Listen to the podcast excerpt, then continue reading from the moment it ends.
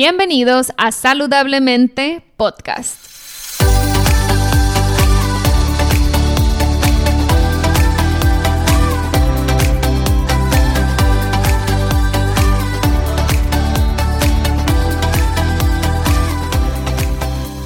Mi nombre es Siria Velarde y soy Health Coach. Después de más de 10 años con problemas de salud derivados de una enfermedad autoinmune llamada Hashimoto's, finalmente pude recuperar mi salud. En mi recorrido entendí que la alimentación es una herramienta poderosísima para sanar el cuerpo, pero también entendí que no solo somos lo que comemos, sino también lo que pensamos y sentimos. En este podcast te compartiré en cada episodio las técnicas y herramientas que utilicé durante mi proceso de sanación. También buscaré traerte testimonios de personas inspiradoras que lograron cosas impresionantes en sus vidas. Sin más, empezamos. Hola, hola, bienvenidos a un episodio más de Saludablemente Podcast. En esta ocasión tengo como invitada a Hansel Martz. Ella es health coach y sorprendentemente, hace dos años su cuenta de Instagram, que es donde la conocemos la mayoría, cambió de hablar de temas de salud, dieta keto, paleo, este, salud intestinal, a hablarnos de minimalismo. Y la verdad es que una vez que ella empezó a, tocar este tema desde el punto de vista donde ella lo aborda, su cuenta empezó a crecer y a crecer y explotó. Ahorita Hansel tiene una comunidad de más de 10 mil personas en su cuenta de Instagram donde ella comparte cómo vivir un estilo de vida minimalista, pero desde un sentido más espiritual, más con conciencia y esa parte me gustó mucho va mucho más allá de acomodar y tener nuestra casa linda, sino de cuestionarnos. Eh, ¿Por qué eh, compramos las cosas que compramos? ¿Cuál es la intención detrás de todo lo que compramos? Eh, si realmente satisfacen una necesidad o estoy tratando de cubrir algún vacío, algún tema de comparación y esta parte me pareció muy interesante. Así que bueno, sin ampliar demasiado la introducción, los dejo con la entrevista con Hansel Martz. Hola, hola, bienvenidos a Saludablemente Podcast. En esta ocasión, como ya lo escucharon en la introducción, tengo como invitada a Hansel Martz. Ella nos va a hablar de minimalismo como filosofía de vida y antes de la entrevista estuvimos platicando un ratito y, me aclaró mucho lo que es su concepto, no es organizar únicamente, sino adoptar una filosofía minimalista. Hansel, bienvenida. Hola Siria, ¿cómo estás? Muchísimas gracias por la invitación. Qué honor de verdad estar aquí con toda tu gente saludablemente y de verdad, muchas gracias por la invitación. Al contrario, Hansel, muchísimas gracias por darte el tiempo de estar aquí y creo que la gente se va a beneficiar muchísimo del contenido que tú compartes. Te sigo en redes sociales, me gusta mucho el contenido que generas, sobre todo el trasfondo, más allá de que Hansel sube unas fotos súper bonitas y tiene un muy buen gusto para todo lo que comparte, pero más allá de eso, eh, me gusta lo que mm, lo que estás transmitiendo de fondo y en eso me quiero enfocar. Me gustaría que nos explicaras cómo llegaste tú, porque la verdad no se llega ahora sí que de un día a otro. ¿Cómo llegaste tú a adoptar una filosofía minimalista? También te he escuchado decir que sigues en el proceso y creo que, que todos cuando queremos implementar algo seguimos en proceso. ¿Cómo es que llegaste o te interesó este tema? Pues mira, muchos hemos estado, bueno, muchos de los que hemos eh, comenzado a, adentrarnos en, esta, en este estilo de vida, eh, tuvimos un punto de inflexión donde eh, vimos que las cosas, las cosas físicas, eran una carga muy grande o que era demasiado y que empezó a afectar de una u otra manera eh, la dinámica, eh, el estilo de vida, los objetivos, etcétera, etcétera, ¿no? Y ese punto de inflexión para nosotros como familia comenzó en una mudanza. Eh, la mudanza hacia una casa que estábamos esperando que se nos diera, era nuestra nueva casa, tardó mucho, entonces eh, la mudanza tuvo que irse directamente a una casa de, temporal, donde renta. Y como no sabíamos cuándo era el momento exacto a la cual nos, iba, mm, nos íbamos a ir a la casa nueva, eh, pues no había sentido abrir todas las cajas. Eh, todas las cajas que nos habíamos traído de la otra casa. Eh, entonces, esas cajas se duraron en un cuarto por casi alrededor de un año y seis meses, más o menos, algo así. y, y solo íbamos sacando las cosas con las que vivíamos en el día al día, las cosas más esenciales, porque ni íbamos a abrir todas las cajas, ni tampoco íbamos a pues no sé, sin nada, ¿no? Entonces, eh, poco a poco nos dimos cuenta en el día al día que podíamos vivir muy felices y muy contentos con cosas muy indispensables. O sea, realmente no necesitábamos mucho eh, y obviamente no necesitábamos todas esas cajas que teníamos ahí almacenadas por más de un año y seis meses. O sea, al momento de cambiarnos a la otra casa dijimos, pero ¿cómo? O sea, ¿cómo es que duramos tanto tiempo viviendo con lo esencial, con lo básico? Fuimos súper contentos, la dinámica de limpieza, la, la dinámica familiar, se simplificó tanto, lo disfrutamos tanto y no, es más, ni sabemos qué tenemos ahí adentro aunque teníamos apuntado, ándale, ah, teníamos apuntado, todo estaba bien organizado dentro de las cajas, pero nos dimos cuenta que eran cosas que no necesitábamos. Si durante un año y seis meses no lo ocupamos, como cómo, de qué manera lo íbamos a ocupar en la siguiente casa. Entonces, ese fue nuestro punto de inflexión que nos hizo acercarnos un poco a vivir con menos. ¿Ok? En aquel entonces eh, estaba muy de moda, fue el boom de, de Maricondo, eh, que del orden y todo. Y una amiga me regaló un libro, eh, me regaló el libro, perdón, y lo estuve leyendo, la verdad, honestamente, no lo terminé de leer, no fue algo que hice mucho clic, pero tuvo sentido algunas cosas de las que yo estaba viviendo en ese momento, ¿no? Entonces, nos cambiamos a nuestra casa y todo, todo lo que teníamos almacenado en ese cuarto, en, esa recámara, la pusimos en el centro de, en stand, en, la sala comedor de nuestra nueva casa y duramos casi como dos semanas depurando, regalando, eh, tirando la basura, vendiendo lo que teníamos ahí. Eh, fue nuestro primer, eh, nuestra primera depuración así global, intensa, general, eh, de todo lo que habíamos traído de, de, nuestra casa antigua, ¿no? Entonces, se nos hizo muy fácil dejar muchas cosas. ¿Por qué? Porque ya habíamos vivido sin ellas un año y medio.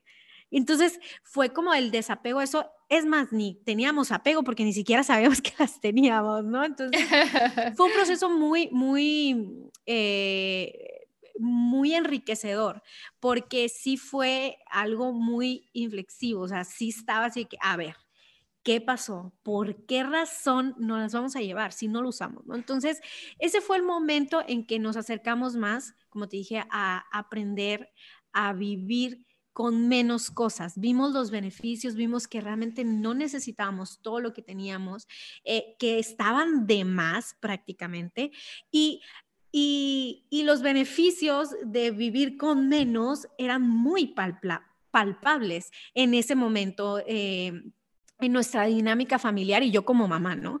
Eh, era, mm, tenía ya a Oliver, en aquel entonces creo que tenía como eh, tres años y medio, algo así, y Marien iba naciendo. Entonces, imagínate, eh, ya la dinámica iba a cambiar, ya la dinámica era diferente y vivir con menos fue, ah, o sea, algo realmente muy, muy positivo en, ese, en, ese, en esa temporada. Y al final de ese año, que fue aproximadamente en el 2016, a final de ese año, eh, con toda la acumulación que había tenido en años pasados de trabajo, terminé, aunque ya había depurado mucho, aunque me había ayudado mucho la dinámica, eh, la dinámica de tener menos cosas, eh, había simplificado mucho mi vida. Sin embargo, estaba cargando o estaba teniendo em, principios de burnout. Y en octubre, noviembre del 2016, entre eh, recién, eh, recién, ah, pues acaba de tener a Marien, recién nacida Marien, eh, realmente sufrí burnout. Y esto de simplificar, de vivir con menos, aunque ya lo había interiorizado, bueno, ya lo había experimentado con las cosas físicas, fue también un parteaguas para poder eh, acercarme al simplificar o vivir con menos haciendo menos cosas. O sea, e, eso, el burnout era de muchísimo trabajo, autoimpuesto, con perfeccionismo, pero también de trabajo que necesitaba. Una nueva temporada con una hija, eh, con una hija recién nacida, un cambio de casa, todo, todo eso creo que fue como una acumulación muy grande. Y es por eso que mucha gente empieza el minimalismo cuando hay una situación personal eh, muy complicada y que se vuelve muy, ah, muy abrumadora y necesita simplificar su vida en varios niveles. Entonces, eh, para, para mí fue algo muy, muy, muy, muy importante. Sí, primero las cosas y después a nivel mental, a nivel espiritual, comenzar a trabajar con eso. Entonces, eh, eso fue, el, eso fue la, es la historia mm, a grandes rasgos. Resumida. Resumida. De hecho, em, te quisiera preguntar también en qué momento se unió, porque sé que tú eres eh, una mujer de fe, eres cristiana, ¿en qué momento uniste estas dos como maneras de visualizar la vida o cómo debemos de vivir, porque yo veo tu contenido y compartes mucho esta filosofía de vivir con menos, pero desde un punto de vista también espiritual, no quiero decir religioso, es que lo noto, yo lo percibo al menos más espiritual. ¿Cómo hiciste esta conexión? Eh, pues bueno, toda mi vida he profesado eh, eh, cristianismo, entonces realmente no es de que lo he profesado, es de que lo he vivido. Y me gusta, me gusta aprender y soy muy, muy intencional en, en, mi crecimiento espiritual con Dios. Entonces, el aprender de Él, etcétera, etcétera. Entonces, cuando yo veía em, eh, algunos aspectos de lo que estaba viendo, sobre todo con las cosas. Y obviamente eso me, me mandaba a investigar acerca del minimalismo, etcétera, etcétera. Empecé a ver que, los, que el trasfondo del minimalismo eh, podía aplicarse en muchas áreas. Realmente el minimalismo comenzó como una corriente artística eh, y que se empezó a extrapolar y aplicar en diferentes eh, áreas, áreas de la vida, ¿no? Eh, y se comenzó también como una filosofía en, en la parte oriental, en por allá, ¿no? Entonces, la cuestión aquí es de que muchos de los principios que se hablaba en el minimalismo me hacían, de una u otra manera, me hacían clic con cosas que yo ya había escuchado en mis tiempos con Dios. a través de lo que yo leía acerca de Dios, de lo que Él decía, que Jesús dijo mientras estuvo aquí en, eh, eh, en la tierra. Y decía yo, mm, esto ya lo he escuchado alguna vez. O sea, wow, esto, esto tiene cierta similitud con lo que Jesús dijo. Ah, y una de las cosas más importantes que, que, que pudieron ser significativas en, este, en esta temporada y, y que me dijeron, ok, eh, sí, sí soy minimalista, pero con motivaciones diferentes eh, en cuanto, ay, si quiero menos cosas en mi casa, o ay, no, no, realmente las motivaciones eran porque Jesús dijo mientras estuvo aquí de que eh, la vida del hombre no consiste en los bienes que posee, que no, que la intención era no acumular cosas materiales aquí, donde todo se echa a perder, donde no te vas a llevar nada el día de tu, de tu funeral. Alguien va a decir, uy, sí, mira las casas que tuvo, los zapatos fabulosos que tuvo, ni la, ni la ropa fabuloso que, el, fabulosa que siempre vistió. Eso no, eso al final no es nada. Entonces, ah, no tiene valor. Y y centrarnos en lo que de verdad es importante, lo que de verdad tiene valor, tanto aquí en la tierra como valor eterno. Entonces, eso fue una perspectiva diferente de cómo pude interiorizar los principios, por así decirlo, o ciertas, em, eh, eh, ciertas eh, características que, de las que habla el minimalismo, ¿no? Entonces, para mí fue muy, muy, muy revelador saber que muchas de las enseñanzas que yo había escuchado toda mi vida, pues ya se habían, ya, se, ya, ya las había escuchado desde hace mucho tiempo, que tienen muchísimos siglos y yo lo había escuchado y, y, ahorita lo estaba viendo en algo como que se veía muy moderno, como que se veía muy, muy, muy de hoy, ¿no? Y, y eso ya lo había escuchado, ¿no? Entonces, para mí fue como muy, muy, muy significativo saber que era un llamado de parte de, eh, de parte de Jesús para todos los que creen en Él, que aprendan a vivir ligeros con las posesiones, que aprendan a, a, despojarse de las cosas materiales y todo ese peso que puede llegar a tener en nosotros, eh, tanto de siempre estar viviendo para tener más, para tener más, para tener más, como también acumular por temor a perder, ¿no? Entonces, creo que ha sido todo un proceso durante estos casi cinco años, ha sido todo un proceso que, que de una u otra manera hemos estado trabajando como familia o de manera personal. Y qué bonito que menciones que te ha tomado cinco años a toda la familia adoptar este nuevo estilo de vida, porque muchas veces creemos que los cambios, lo que vemos en redes sociales pasa de un día a otro y que todo acomodadito y la casa tan bonita.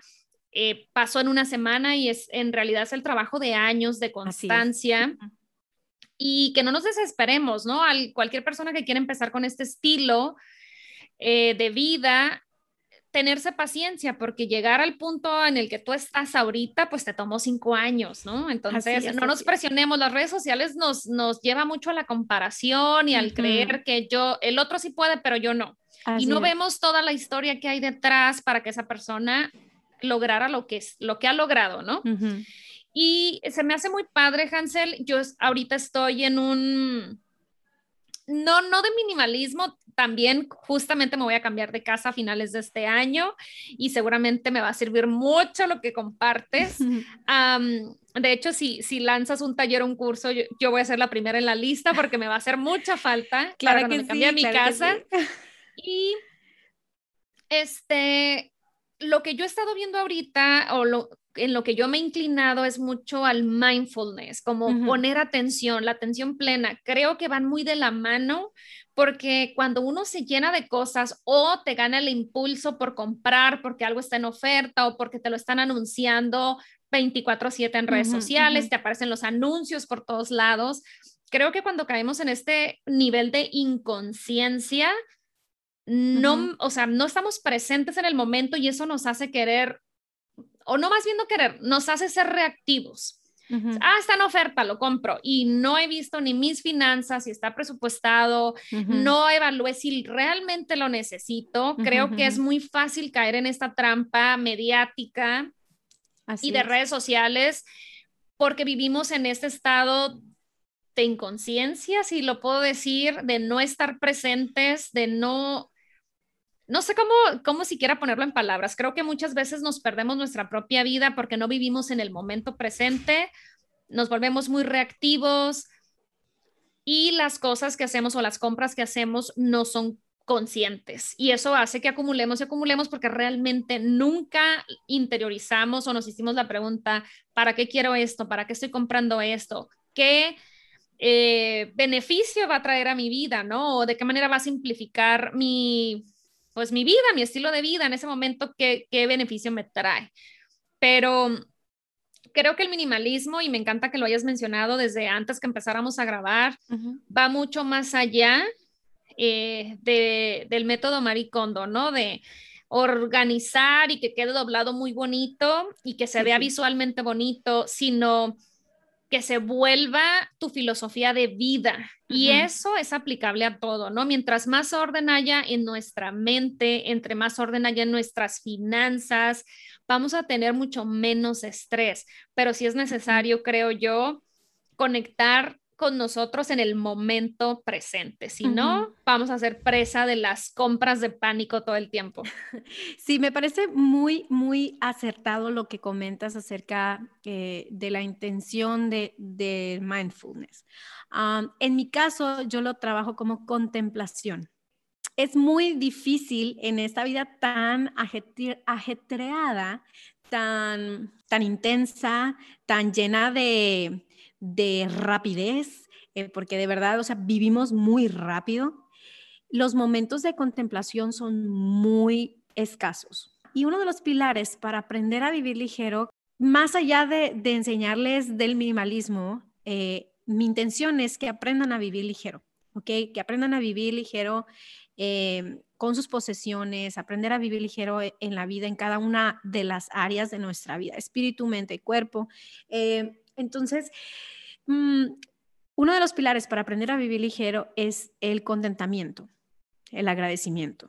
La verdad es de que a veces nuestros patrones de, nuestros patrones de compra pueden estar motivados por nuestra falta de contentamiento, por nuestra insatisfacción que tenemos sobre las cosas que poseemos o que no poseemos, ¿no? Entonces, es muy importante que para poder aprender a vivir ligero con nuestras posesiones, primero trabajemos con el contentamiento, con el agradecimiento. ¿Y qué tiene que ver esto con contemplación? Cuando vivimos muy apurados, llenos y repletos de nuestra mente de querer alcanzar bienes, bienes, posesiones y posesiones, eh, saturada nuestra, nuestra mente con eh, adquirir y adquirir, adquirir, porque no me vas a dejar mentir, es de que si estamos en el Instagram, si estamos en las redes sociales la mayoría del tiempo y Instagram y Facebook están repletos de cosas que comprar cada historia alguien te está vendiendo, te está vendiendo algo para comprar, cada, cada, cada 16 segundos, que eso dura una historia, te va a aparecer un descuento para que adquieras algo, un anuncio para que adquieras algo, todo es venta, compra, compra, compra, compra, compra, ¿no? Entonces, obviamente, eh, todo eso, si hay insatisfacción, si hay eh, descontento por las pequeñas cosas que tenemos, por las grandes bendiciones que también son, pueden llegar a ser pequeñas, ah, pero grandes, eh, si no estamos, eh, así como tú dices, presentes, si no estamos conscientes, si no hay un momento de contemplación por las cosas que ya tenemos, es muy difícil que podamos estar agradecidos. Porque te voy a decir algo, es de que realmente todos, independientemente de la temporada en la que estemos pasando, una temporada difícil, una temporada pues buena o como sea, siempre vamos a tener algo por qué dar gracias, algo por qué estar agradecidos. Y eso, el agradecimiento, posiciona nuestra mente, nuestro espíritu, nuestro corazón, eh, nuestras ganas, nuestra intención en una posición correcta para poder decir, ok, tengo esto para dar gracias, tengo esto, no necesito más y va a ser más difícil que vayas a comprar en, algo muy práctico, o sea, si ya sabes que eh, tienes todo lo que necesitas en tu casa, que no necesitas más blusas, que las blusas no te van a hacer feliz realmente, va a ser más fácil que al momento de tomar una decisión, tanto financiera, una decisión de compra, no te vayas por un impulso, ¿ok? No te vayas eh, a la primera. Ay, sí, sí, me lo voy a comprar eso, porque la fulanita lo tiene. Me explico, ay, porque yo quiero también ser como ella, etcétera, etcétera. Es eh, eh, de verdad esos momentos de contemplación, de decir, wow, ya tengo mucho, wow. O sea, realmente tengo salud, tal vez tengo un trabajo, eh, tengo a, a, mis hijos, tengo a mi esposo, tengo a mis mamás, etc. Cada, cada persona va a encontrar esas cosas para agradecer en esos momentos de contemplación que son muy importantes. Son momentos de pausa, de decir, a ver, ¿qué pasa? Me explico, y que tú lo manejas como mindfulness, ¿no? Y es muy importante, de verdad, es muy importante porque pensamos y vivimos tan rápidamente que pensamos que, todo nos hace falta, que todo, todo, mm, es vivo incompleto, que todo es insatisfacción, pero no, no es cierto. O sea, realmente todos tenemos eh, cosas por qué agradecer, cosas por las cuales dar gracia, cosas por las cuales dar un tiempo de contemplación y decir, wow, esto realmente llena, esto realmente es importante y esto realmente tiene mucho valor. Y las cosas no son esas. Oye, Hansel, y por ejemplo, alguien que nunca se ha cuestionado o no tiene esta, eh, este hábito de la contemplación o de, o de mindfulness, ¿cuál sería un proceso de preguntas y respuestas o un proceso mental como un filtro antes de tomar la decisión de comprar algo nuevo, ya sea ropa, zapatos, eh, algo nuevo para la cocina, que las que nos gusta la cocina queremos la cuchara chiquita, la grandota y la más grandota? Y al final no usas más que la misma cuchara quemada que te gusta porque ya le tienes bien agarrada la onda. y, y, me pasa, o sea, yo creo que a todos nos pasa y nos podemos identificar con eso. ¿Tú cuál sería ese proceso o ese filtro antes de tomar la decisión de comprar algo nuevo? ¿Qué recomendarías? En primer lugar, en primer lugar, realmente hacerte preguntas. Cuestionarse, cuestionarse, cuestionarse es una de las primeras herramientas o de las mejores herramientas eh, que podemos tener para comenzar a, trabajar con el desapego a las cosas materiales, con los buenos hábitos financieros, con las... Em, con establecer buenas, em, buenos objetivos, objetivos correctos y y que las motivaciones empiecen a ser las correctas. Eh, cuestionarnos es sumamente importante. Entonces, la gente, como te dije, compra por impulso, pero porque no tiene eh, trabajado o ejercitado eh, la, el, explorarse, el examinarse, decir, a ver, pero ¿por qué lo quieres comprar? ¿Por qué razón? O sea, porque tienes el dinero nada más. ¿Estás segura que tienes el dinero? ¿Realmente lo necesitas? Pues mucha gente va a decir, pues claro, lo necesito porque yo me merezco comprar eso. Bueno, y realmente, eh, sí, sí, te lo mereces, pero realmente es importante, realmente es necesario. ¿Por qué realmente te lo, quieres comprar? ¿Porque quieres ser como ella?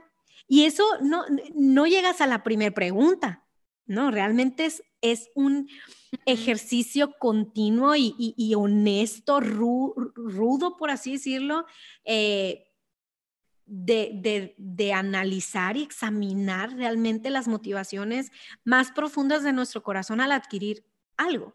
Y la cuestión aquí es de que hay que entender que eh, vivimos en una cosmovisión que nos invita y que nos hace creer que comprar, adquirir y mantener cosas nos hace ser cierto tipo de persona. Y, realmente la publicidad y la mercadotecnia no es algo así como que tú digas, ay, pues es un anuncio. No, realmente es de que te están diciendo que debes de comprar esto o esto para, para que tú puedas ser lo que yo quiero que tú seas. No sé si me explique. O sea, es su... Sí, lo que te hago creer que necesitas ser para ser feliz Exactamente, o estar porque tú ves una, una, un anuncio y un anuncio detrás de ahí, detrás de ese anuncio está así como que cómprame porque porque vas a lucir como esta fulanita señora o esta fulanita morrita o lo que tú quieras. O sea, realmente te estoy vendiendo, más allá de, de, cosas, te estoy vendiendo un concepto, un concepto de vida, un concepto de, de cómo puedes ser como persona. Y eso em, es una cosmovisión que no nomás es, eh, no nomás es aquí en Hermosillo o eh, ahí en, en Tijuana, no, es a nivel mundial. ¿ok? Y la publicidad y la mercadotecnia buscan tu insatisfacción para venderte las cosas. Entonces, entender que realmente muchas de las compras que hacemos no están motivadas por una necesidad eh, verdadera, sino más bien es porque realmente casi, casi te dijeron que lo compraras para que pues nomás lo compras. Yo era víctima de eh, las ofertas, ¿no? Mujer al fin, que es en el closet lleno y, ay, o sea, algún día me lo voy a poner y no sé cuándo ni sé para qué ocasión, pero me lo voy a comprar, algún día se me va a ofrecer. Y me daba cuenta que me quedaba con ropa con la etiqueta puesta, ropa que jamás usaba. Y ahora eh, me he hecho el hábito y ahorita ya se convirtió en un hábito para mí afortunadamente. No estoy diciendo que ya soy súper minimalista porque la verdad no lo soy, pero sí trato de ser más consciente con lo que adquiero. Eh, trato de comprar sin prisa, trato de comprar cuando realmente tengo la necesidad, no nada más de que, ay, es domingo, me voy a dar la vuelta al mall a ver qué hay. No, eso no es una razón para comprar. Cuando algo me gusta mucho, lo que hago ahora es ok, hasta me lo pruebo, ¿eh? O sea, voy a la tienda, digo, antes de pandemia, ¿no? Iba a la tienda, me lo probaba, si me gustaba muchísimo, o sea, puesto, ya pasaba el nivel 1, pero aún así no lo compro, me salgo de la tienda, sobre todo si tiene un costo que a lo mejor no tenía considerado gastar en ese momento.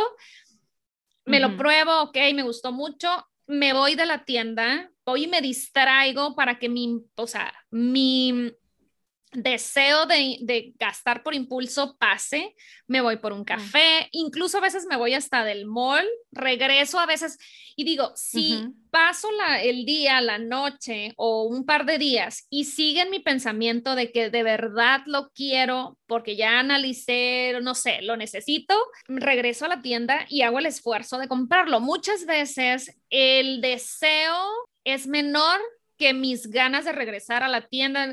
Entonces ahí es cuando digo, no era tan importante, porque si hubiera sido importante, hubiera hecho hasta lo imposible por regresar a la tienda y comprármelo.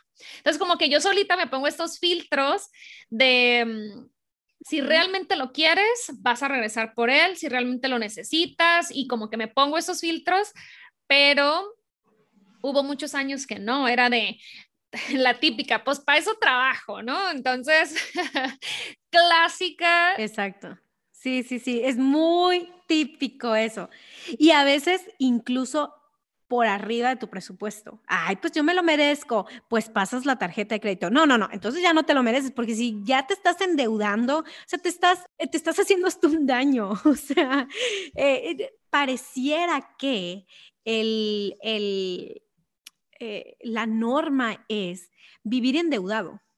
Realmente la mayoría, el 95% de los, de los mexicanos vive en deuda.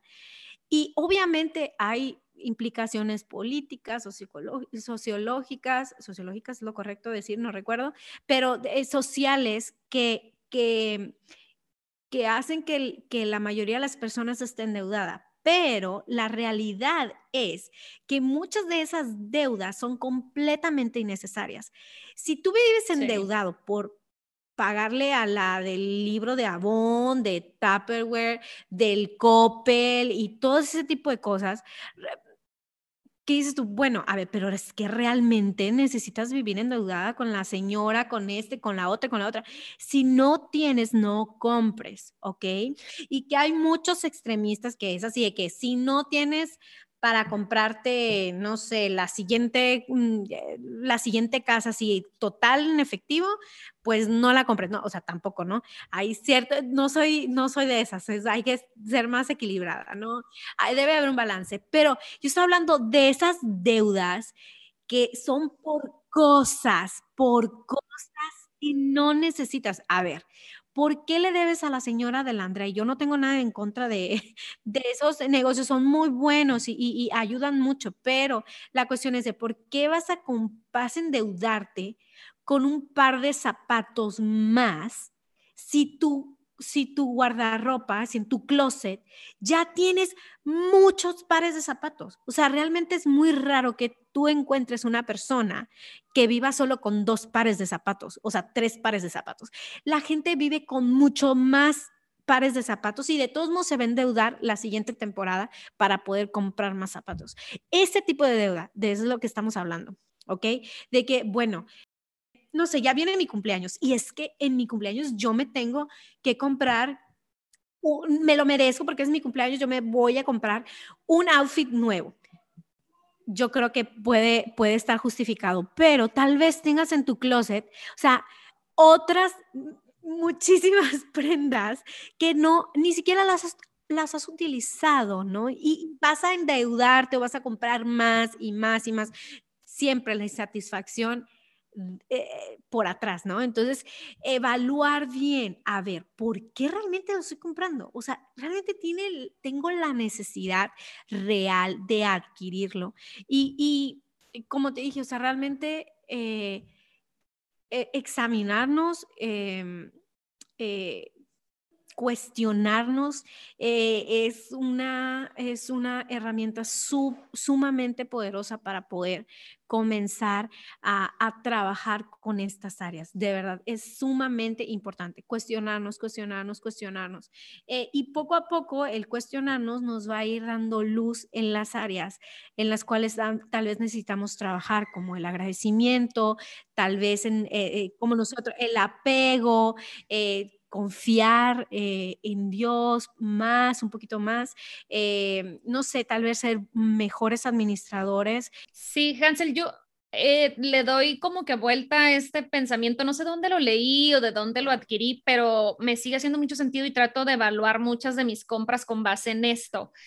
Lo que me hace bien a mí, al final de cuentas, le hace bien a la tierra y lo que le hace bien a la tierra, al medio ambiente, me hace bien a mí. El estar comprando en exceso, también yo veo un problema con la moda rápida, ¿no? Yo me acuerdo todavía, muchas de mis amigas heredaron abrigos, vestidos súper bonitos, forrados de sus mamás o sus abuelas, porque eran vestidos bien hechos, de cierta calidad, bla, bla, bla. Y ahorita yo creo que difícilmente de la ropa que, que se vende como fast fashion, la vas a, o sea, no te dura ni tres puestas y ya va a la basura. Entonces, el, el, no tener la conciencia, también el impacto ambiental que tienen estas compras inconscientes. Ahorita eh, yo trato de en lugar de comprarme cinco blusas que me van a durar tres puestas, pues sí, a lo mejor me compro una con lo que me iba a gastar en cinco, que no te van a durar nada. Y me contento, como dices tú, con esa blusa y como que le doy mucho más valor y tiene una intención pensando en todo mi entorno y no nada más en mí ni en cómo me voy a ver en el instante o esa satisfacción instantánea. Creo que el gran problema también es que adquirimos demasiadas cosas porque vamos eh, detrás de la siguiente satisfacción instantánea. Creemos que esa va a ser la duradera, pero sigue siendo instantánea la satisfacción y queremos la siguiente porque eso no, no llena nada, ¿no? O sea, realmente esos vacíos que podamos traer no nos llenan. Ahora, Hansel, lo que yo me gustaría que nos compartieras cómo repercute a nuestra salud mental el sobreacumulamiento, la compra por eh, impulso, perdón, eh, pues todo lo que deriva de este, de acumular cosas. ¿Qué nos puedes decir sobre esto? hace unas cuantas semanas subí un blog a mi, a mi página que se llama precisamente el impacto del desorden y cómo el vivir con menos puede beneficiar tu salud mental.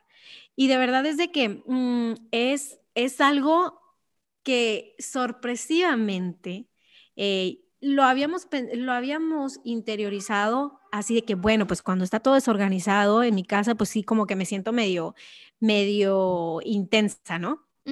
Pero ya incluso eh, podemos ver cómo es que la psicología eh, habla un poco más cada vez acerca del impacto del orden, de la organización, del vivir con menos puede ayudar a personas que están eh, batallando con su salud mental el vivir con desorden, ¿por qué? ¿Por qué, en, qué, ¿En qué nos afecta? Hay varios puntos y, son muy sencillos y cada persona va a poder eh, decir que, bueno, sí, cierto, incluso aunque no estemos batallando con nuestra, con nuestra salud mental, podemos, eh, podemos experimentar.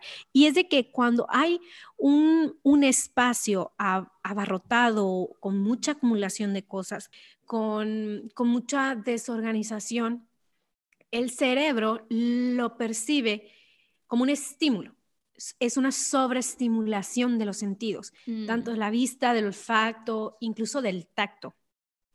Y esto nuestro cerebro es una causante de sensaciones innecesarias. Imagínate, tú ya estás con una ansiedad, con estás en depresión, estás con, con, con estrés y llegas a un espacio y es una sobreestimulación. Imagínate, de, eh, eh, de, todos tus sentidos, en la vista, el olfato, el tacto. Eh, y es completamente innecesaria porque ya el cuerpo ya tiene una estimulación muy grande. Entonces, también tiende a que en esos periodos donde estás en un espacio de, con ese tipo de, de, estimulación, la atención entonces sea dispersa. ¿Por qué? Porque la atención se enfoca en todo menos en lo que se necesita. ¿Por qué? Porque cada cosa invita a una acción o un pensamiento. Las cosas que tenemos en nuestro en nuestra alrededor no son pasivas.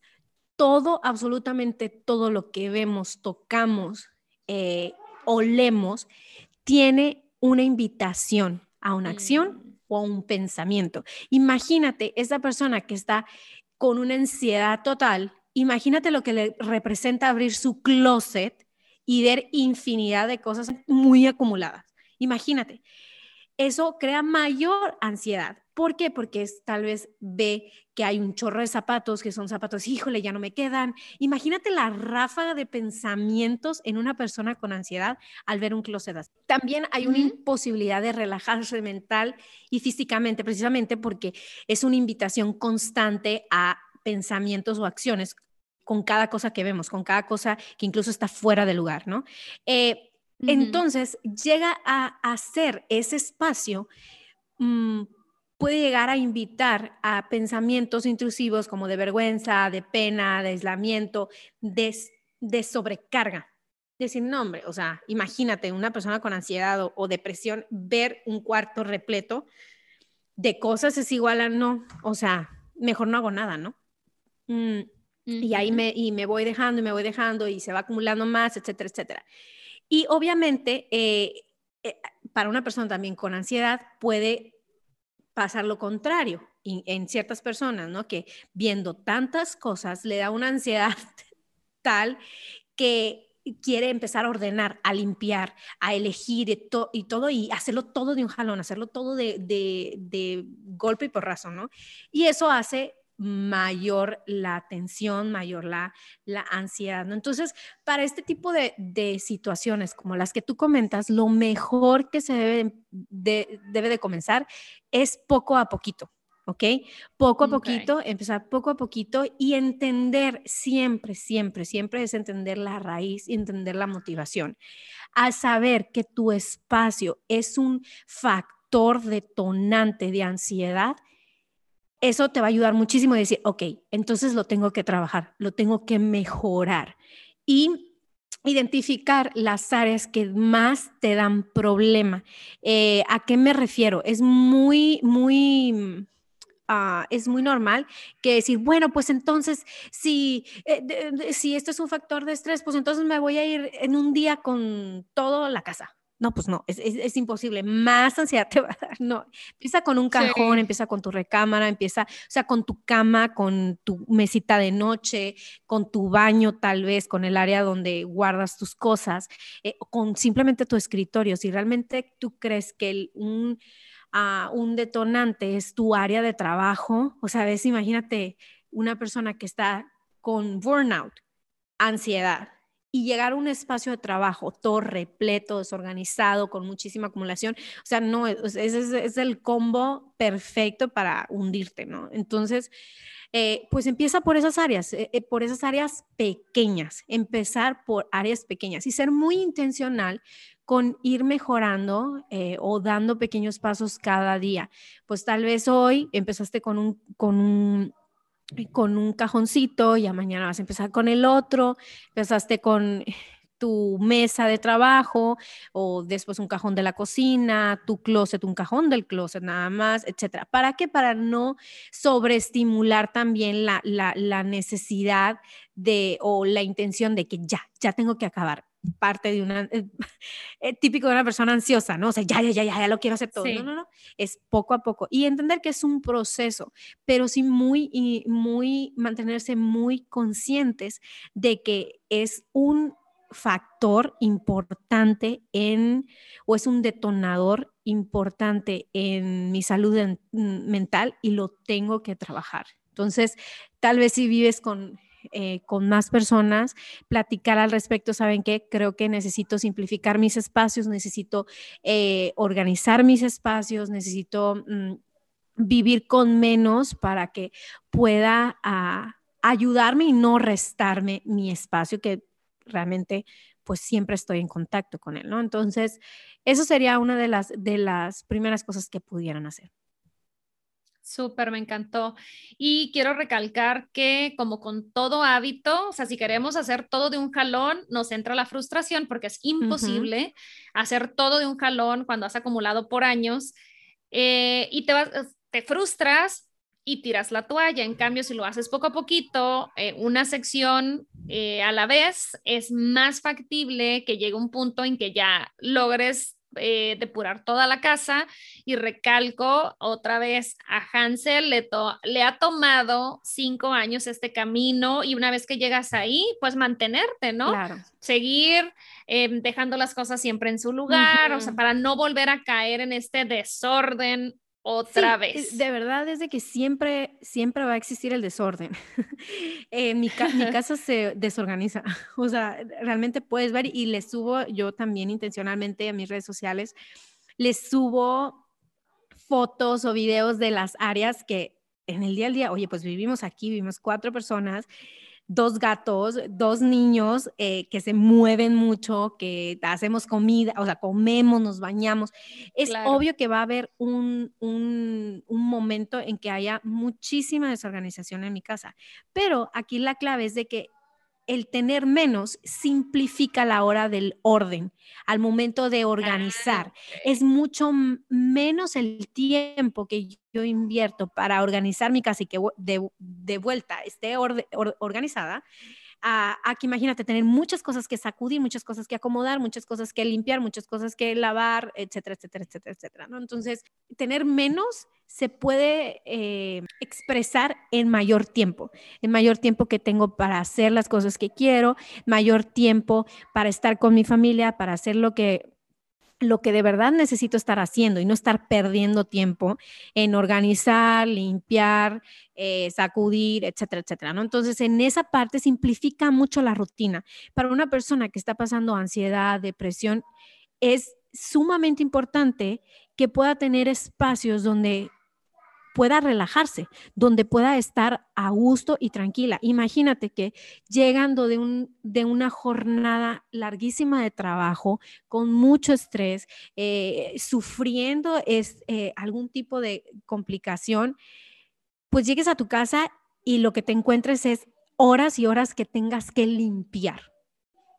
Imagínate, ¿no? Es, es una carga muy grande. Entonces, eh, Sí, definitivamente el, desorden y la acumulación tienen un impacto negativo en nuestra salud mental. Y simplificar y reducir eh, nuestra, nuestras posesiones, eh, nuestras cosas, va a ayudar a que nuestro espacio sea, sea visualmente más atractivo, más eh, que invite a la tranquilidad, al descanso. Imagínate, yo quiero descansar y abro mi cuarto y está todo todo acumulado, eh, la cama llena de cosas, claro. lo que menos quiero es descansar ahí. Entonces, imagínate, ¿no? E, e, eso va a ser como que muy, muy importante eh, entenderlo para poder dar estos pasos de aprender a vivir ligero eh, en nuestras con nuestras posesiones y aprender a vivir ligero impacta en el espíritu, en la mente, en el cuerpo, en nuestra productividad, eh, y realmente al final lo que, lo que se busca no es ser minimalista, porque eso también puede agregar eh, presión. Aquí nadie está diciendo que ser minimalista is the best. No, pero aprender a vivir ligero sí es para todos. Aprender a vivir en contentamiento, en, administración adecuada de nuestros bienes, de todos nuestros recursos físicos, emocionales, mentales, eh, etcétera. Eh, y sobre todo es de que podamos disfrutar esta vida sin la presión de tener más para hacer más eh, y enfocarnos en realmente vivir para las cosas que son importantes. Cada familia va a tener eh, diferentes expresiones de cómo vivir ligero con las posesiones. Tal vez una persona que está pasando, por ejemplo, con, por una situación de depresión o ansiedad, tal, vez, tal vez vivir ligero para ellos sea, eh, pues ahora sí, tener muy, muy pocas cosas, ¿no? Eh, pero para otra familia tal vez va a ser eh, llegar el punto en que ya no necesite que estar comprando tantas cosas y el dinero que le sobra va a poder utilizarlo para viajar, para poder estar más tiempo juntos, para, no sé, cada persona va a tener una expresión diferente del minimalismo, por así decirlo, o de, o de viviendo ligero, ¿no? Entonces,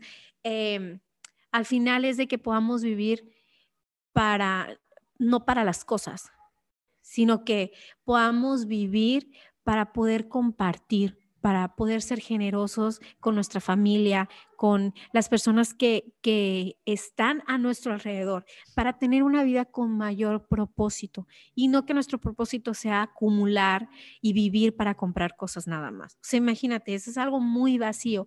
Y como te, como te dije al inicio, Jesús dijo, porque la vida del hombre no consiste en los bienes que posee. Y ya lo sabemos, mira, puede haber una persona que tenga muchísimas cosas, más de las que nosotros tenemos, incluso que anhelamos tener, y esa persona puede ser una persona completamente miserable y hundida en la falta de agradecimiento. Como podemos ver también, una persona que carezca completamente de, de, bueno, que viva, por así decirlo, en la pobreza, y que tú lo veas completamente feliz, lleno por las cosas que pocas que tiene, ¿no? Entonces, puede también haber un pobre que viva bien miserablemente en su interior y aparte de que sufra escasez, como ver un rico que no sé, que realmente llegue un punto que diga, no, tengo todo, no necesito más y volcar completamente su vida en generosidad hacia otros. Entonces, eh, todo, todo se va a basar en eh, conocer nuestras motivaciones, en entender eh, dónde está nuestro corazón, dónde está nuestro tesoro, de entender que, que Dios nos ha llamado a no vivir para las cosas, sino va más allá. Entonces, eso es aprender a vivir ligero. Y, y, eso es mi intención, que todos los que están en esa comunidad de viviendo ligero puedan llegar un, un momento de decir, no necesito más, puedo ser generoso, puedo vivir para algo más, no para conseguir, conseguir cosas. Entonces, eh, eso, eso es, es mi intención, eso es mi deseo. Yo creo que el llamado de Dios para todos es que podamos aprender a vivir ligero. Me encanta, me encanta. De hecho, híjole, me encantó Hansel. Eh, también quisiera agregar, eh, por si a alguien eh, le sirve esta perspectiva, a mí me sirvió en su momento, es que muchos nos quejamos de que trabajamos mucho y trabajamos todo el día y que cada vez las exigencias laborales son mayores. y trabajamos tanto para conseguir cierto pago, porque pues yo no creo que alguien trabaje de gratis, tenemos este dinero que nos costó esfuerzo y tiempo y lo vamos a ir a despilfarrar a una tienda con cosas que nos vamos a poner tres veces y no las vamos a volver a ver, es como que también tu tiempo es dinero y tu dinero es tu tiempo y al final el tiempo es nuestra vida y se nos puede ir en pendejadas. Porque por no ser conscientes de, la importancia de, mi tiempo, ¿no? En este plano, en este espacio y lo que puedo hacer con mi vida cumplir con un propósito mayor, como dice Hansel, que comprar, que vivir para comprar, sino vivir en agradecimiento, en contentamiento, en eh, poder ayudar a otros, saber que tenemos lo suficiente y que aún nos alcance o nos sobre para ayudar a otra persona, creo que es una bendición enorme y debería de ser el objetivo, yo creo que de todos los que estamos aquí escuchando, hablando, eh, no vivir en esa sensación de escasez, de trabajé, no me alcanzó, me endeudé, eh, ya no tengo más para seguir comprando, sino volvernos buenos administradores de los recursos que Dios nos ha proveído eh, no recuerdo, Hansel, hay un, un, verso en la Biblia que habla sobre mayordomismo, ¿cómo se dice? Mayordomía. Sobre la mayordomía. Es, y este verso no me lo sé, pero creo que lo vi en tus redes sociales y habla sobre esto de ser buenos administradores con las cosas, con los recursos que Dios nos da. Porque creo que si estás escuchando este podcast, eres un privilegiado, una privilegiada, tienes un dispositivo para escucharlo o vas escuchándolo en tu carro. ¿Cuánta gente no quisiera lo que tú ya tienes ahorita? Entonces, dar gracias por lo que tenemos nos va a hacer sentirnos, pues, contentos, eh, saciados, o sea, con, con, creo que que cuando uno se siente en esa plenitud y en ese contentamiento que no depende de cuántas cosas posees, es cuando puedes ver al otro. Si tú no te puedes ver a ti mismo, imposible que puedas ver al otro. Entonces, a, mí, Hansel, te lo digo ahora sí que de corazón, tenía muchas ganas de invitarte, que hablara sobre este tema, más allá del orden em, y de la salud mental en cuanto al orden. Em, se me hace como principios de vida, o sea, como dices tú, que pueden tener siglos y siglos y que los hemos pasado por altos por vivir en estas prisas, por vivir presos de pues la mercadotecnia, redes sociales, eh, el correr, correr, pero son principios que van a permanecer por los siglos de los siglos, ¿no? Y, y, que Dios sabía, Jesús sabía que esos eran los principios que nos iban a ayudar a vivir una mejor vida, una vida con propósito. Al final del día es vivir vidas con propósito. Y no me refiero a volverte la Madre Teresa de Calcuta, porque también eso genera un chorro de ansiedad. ¿Cuál es mi propósito? ¿Qué tengo que hacer? Ser agradecido, ayudar al otro, ser generosos, Creo que ese es el propósito, ese es el objetivo. Si ya lo estamos haciendo y lo estamos viviendo, fregón. Si no, pues ese, ese debe ser el objetivo, llegar a ese punto. Así es, mi querida Siria. Y la verdad es que muchísimas gracias, qué linda, gracias por la invitación y, ya por fin ya se concretó que pudiéramos estar juntas. Eh, de verdad que ah, agradezco mucho eh, la confianza, sabes que me encanta todo lo que haces. Eh, Igualmente. Creo que eres una crack, por así decirlo, eres una experta en áreas que nos corresponde eh, trabajar también con nuestra administración, con nuestra mayordomía, que es la salud y la salud mental. Entonces, de verdad de que agradezco mucho tu invitación y espero que todos los que nos escuchen eh, pueda ser de ánimo, de inspiración eh, y que pues mi deseo de que aprendan a vivir ligero poco a poco se logre.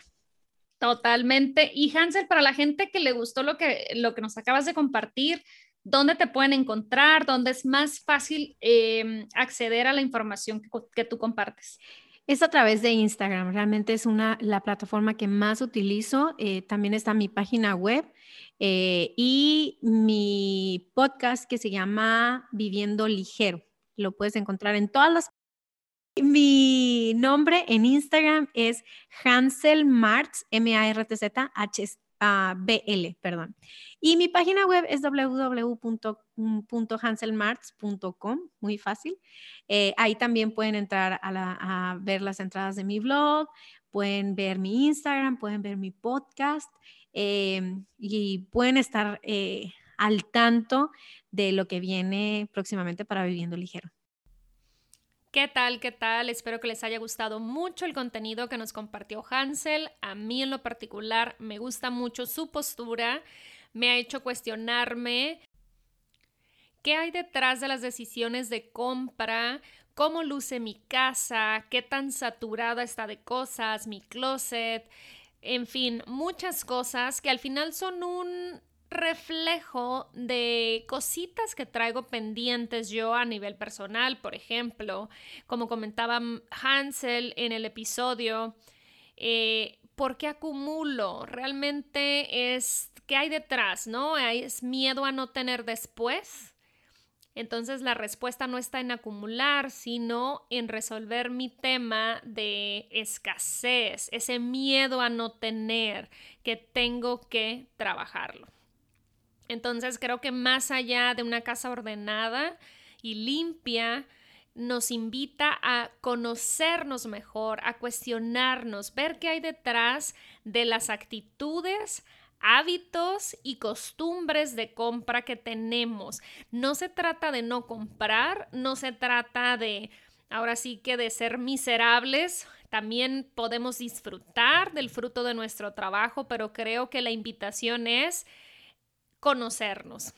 Esa es la verdadera intención, conocernos y entender por qué hago lo que hago y con nuestros hábitos de consumo es una muy buena manera de ir un cachito más hacia adentro y conocernos un poquito más. Y pues bueno, si te gustó el episodio, me encantará que lo compartas en redes sociales, con familiares, amigos. No olvides suscribirte al podcast para que te llegue una notificación cada vez que haya un episodio nuevo.